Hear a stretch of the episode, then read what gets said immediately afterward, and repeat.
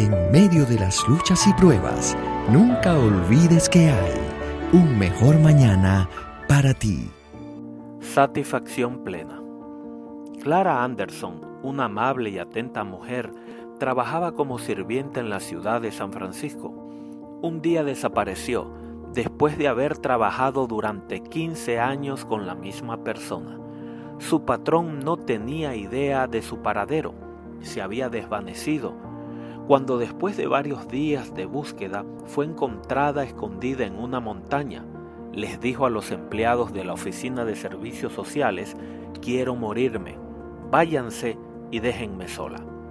A un periodista que la entrevistó le declaró, mire, nadie se preocupa por mí, no soy más que una sirvienta, una de miles que hacen un trabajo insignificante mi vida no tiene sentido. No tengo familia inmediata, ni parientes cercanos ni amigos. Me siento tan sola que no quiero seguir viviendo. Algo faltaba en la vida de Clara. Tenía un doloroso vacío en su existencia. La vida no representaba nada para ella. En muchos casos la falta de satisfacción conduce a excesos en el trabajo. Estas personas intentan llenar el vacío de sus vidas entregándose al trabajo. El problema de estos excesos en el trabajo están en aumento en los países más desarrollados. Somos adictos al trabajo. ¿Por qué? Sustituimos las relaciones interpersonales por empleos. Intentamos satisfacer nuestros anhelos por todo lo que nos ofrece un empleo. En algunas ocasiones, esa falta de satisfacción se manifiesta en una actitud o condición depresiva. La venta de antidepresivos es un negocio multimillonario.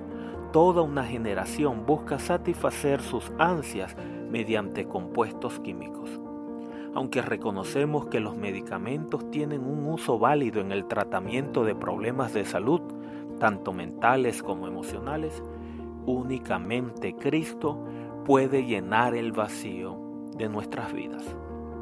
En Jesús hallamos un sentido de satisfacción. Él nos provee seguridad, confianza y autoestima.